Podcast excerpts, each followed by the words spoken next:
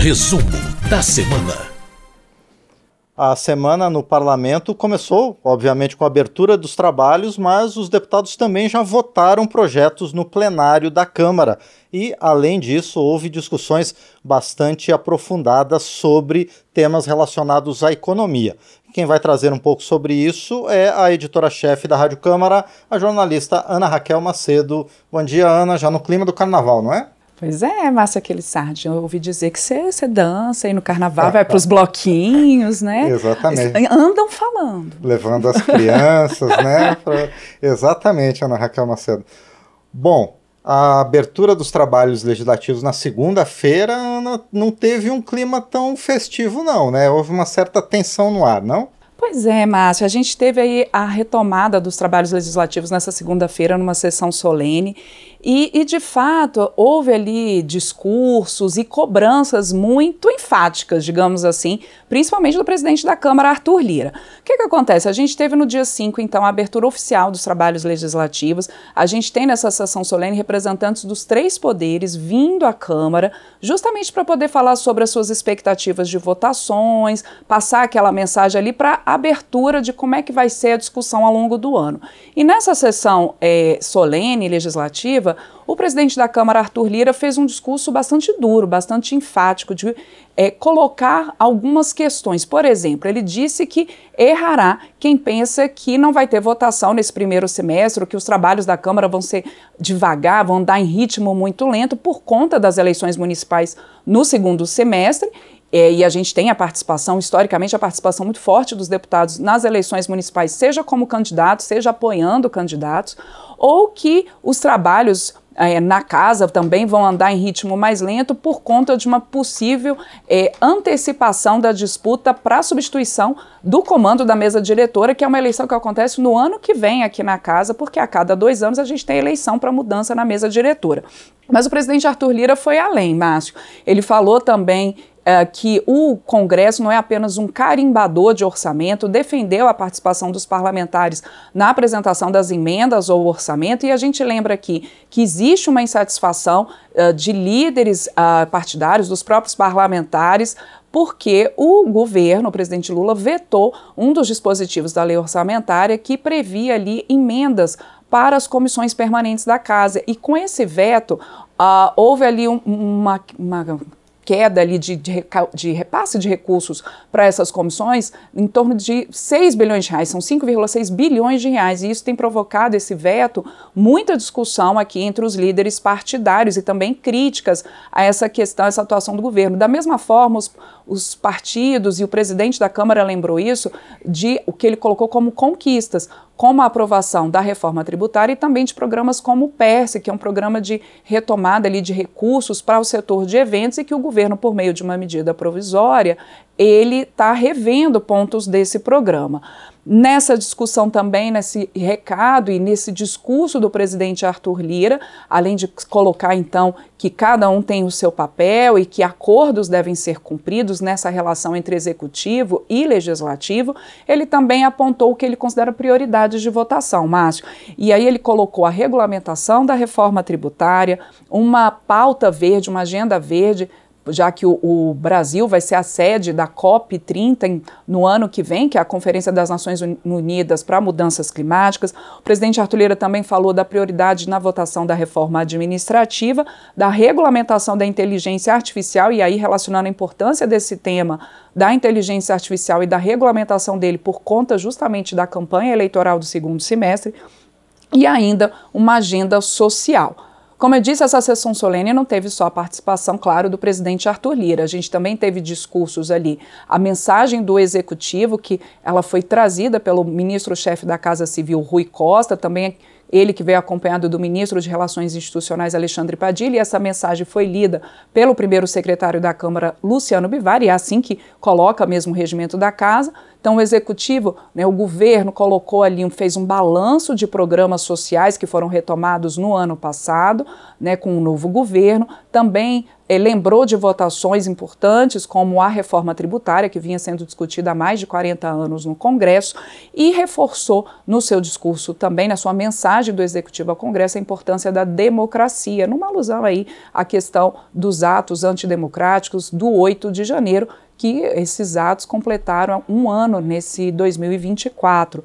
Também em seu discurso, o presidente do Congresso, do Senado, senador Rodrigo Pacheco, lembrou da, da, da importância do respeito aos poderes, colocou também o que ele considera algumas prioridades de votação, como a regulamentação da inteligência artificial, então, quer dizer, um tema também citado por ele, assim como o presidente da Câmara, Arthur Lira, e o Rodrigo Pacheco também citou pautas um pouco mais é, também citou pautas que são complexas, que, como por exemplo, uma proposta que está em discussão no Congresso que limita as decisões monocráticas de ministros do Supremo Tribunal Federal. Também teve fala nessa sessão o, o vice-presidente do STF, ministro Edson Fachin, que também trouxe aí uma mensagem é, reforçando muito a importância da democracia e de que cada poder tem aí o seu papel e esse papel de cada um deve ser respeitado. Ana, você citou o PERSE, que é esse programa para a área de eventos, mas também houve uma outra mobilização dos parlamentares, eh, principalmente ligados à frente de setores produtivos, né, contra mudanças na desoneração da folha de pagamentos. Isso vai ser assunto para os próximos dias? Certamente, Márcio. Essa mobilização foi uma mobilização bastante forte nessa semana aqui na Câmara e também no Senado.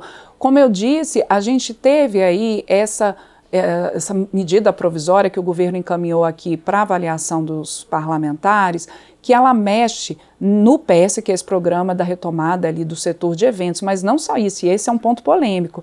O governo também, nessa mesma medida provisória, revê o programa da desoneração da folha de pagamentos. O que é essa desoneração da folha? As empresas ali de 17 setores da economia, principalmente setores que empregam muita mão de obra, por meio da desoneração, elas podem fazer as suas contribuições tributárias, suas, a, a, sua arrecadação tributária em cima do faturamento e não em cima da folha de pagamento. Como são setores que empregam mais eh, funcionários, isso tem impacto né, nas contas das empresas.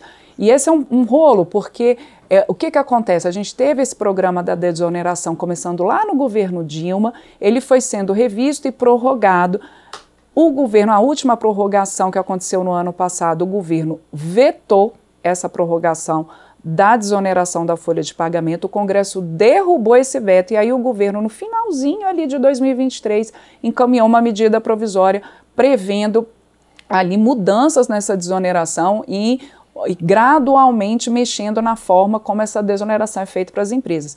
Com isso, frentes parlamentares importantes aqui, 17 frentes parlamentares é, atuando, que atuam tanto na Câmara quanto no Senado se mobilizaram nessa semana, assinaram um manifesto, fizeram um ato, fizeram reuniões já com integrantes do governo, justamente para buscar é, uma solução. Nesse manifesto, é, as frentes falam que ou a, essa medida provisória deve ser devolvida pelo Congresso, ou é, que ela seja colocada logo em votação para ser derrubada. Mas Líderes ali governistas estão tentando também construir um diálogo nesse sentido. O próprio ministro da Fazenda, Fernando Haddad, está sinalizando de que pode ter ali um acordo para mandar um projeto de lei, né, de retirar essa parte da medida provisória, mandar um projeto de lei tratando dessa questão da desoneração.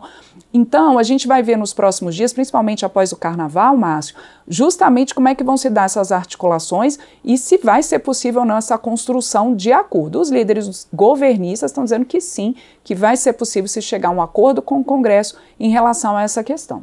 Bom, em meio a todas essas discussões, ainda teve tempo de votar quatro projetos aqui, né? Um na área de educação, segurança pública e dois para relações internacionais, não?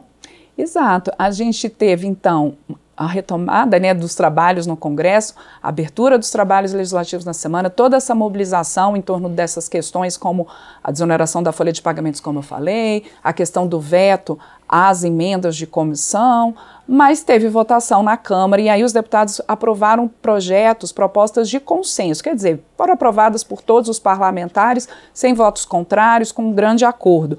Um deles, por exemplo, é proíbe, e não só proíbe, torna crime o uso de cerol ou outro material cortante em linhas de pipa. A gente sabe que, infelizmente, essa ainda é uma prática que acontece, ela vem trazendo ali problemas e até mortes, como ah, atingindo motociclistas, atingindo pessoas até na rua. Quando você tem essa disputa ali, usa o cerol na pipa e acaba machucando alguém. Então, essa proposta ela proíbe, ela torna isso crime, com possibilidade de a empresa que continuar vendendo esse tipo de material, que ela possa pagar uma multa de até 30 mil reais. Se for uma pessoa física que ali artesanalmente fizer e usar esse cerol, pode pagar também multa de, até R$ 2.500 e pode ver até prisão, prisão de um, pena de um a três anos de prisão. Quando que seria a exceção para o uso desse chamado cerol? Nas competições esportivas, mas aí numa questão, não é nem o cerol, assim, um material cortante, com toda uma regulamentação para o uso desse material, e aí com venda controlada e só para eventos controlados esportivos. Então, é, é, algo ali bem restrito mesmo, só com possibilidade de participação de venda para maiores de idade ou maiores de 16 anos, desde que com a autorização dos pais e, como eu disse, ligados aí a competições esportivas, algo muito restrito e com uma série de regras para confecção desse, dessa linha aí com material cortante. Essa proposta ainda precisa ir para o Senado. Outro projeto aprovado, ele prevê a criação de uma semana dedicada às artes nas escolas. A Semana Cultural Interescolar será realizada sempre no mês de outubro por escolas do ensino fundamental e médio, numa forma de você promover a cultura nacional, a música, a dança, o teatro, manifestações artísticas em geral. É, com a possibilidade também da inclusão dessa semana no calendário escolar e tendo a participação dos pais, dos alunos, da comunidade escolar, de fato ali numa grande promoção da cultura artística nacional. Essa semana dedicada às artes, se é, ela é uma proposta que foi então aprovada pelos deputados e que ainda precisa da avaliação dos senadores. Por fim, os deputados, num acordo, votaram uh, dois acordos internacionais. Um deles entre Brasil e Marrocos, na área de investimentos e com cláusulas para proteger investidores desses dois países, dos dois países, e um outro acordo que prevê a adesão do Brasil a uma convenção internacional sobre navegação marítima, com o objetivo de aumentar então a segurança nos mares internacionais. Márcio. Agradeço a você pelas informações desta primeira semana de trabalhos aqui na Câmara dos Deputados, que vai ser encerrada e interrompida agora por conta do feriado de carnaval. Né? Então eu desejo a você um bom carnaval e a gente volta com o painel na quinta-feira que vem. E na sexta não deve ter resumo da semana, né? Porque a semana vai ser curta. Exato. Então até a outra semana, Raquel. Obrigada, Márcia Aquilissage. Desejo também a todos os nossos ouvintes, telespectadores, quem acompanha a gente pelo YouTube, quem acompanha a gente também depois em podcast, né, pelas nossas rádios parceiras em todo o Brasil, que tenha todo mundo um bom carnaval, com segurança, com muita alegria, muita felicidade, respeitando o espaço de cada um. A gente, inclusive, na Rádio Câmara está com uma campanha no ar, só o sim é sim. Então, todo mundo tem isso em mente para quando for pular o carnaval. E realmente o resumo da semana volta, então, só depois do feriado é, com o que foi discutido aqui na Câmara dos Deputados, no Congresso em geral. Bom carnaval para todo mundo. Até mais, Márcio. Obrigado, Ana Raquel Macedo.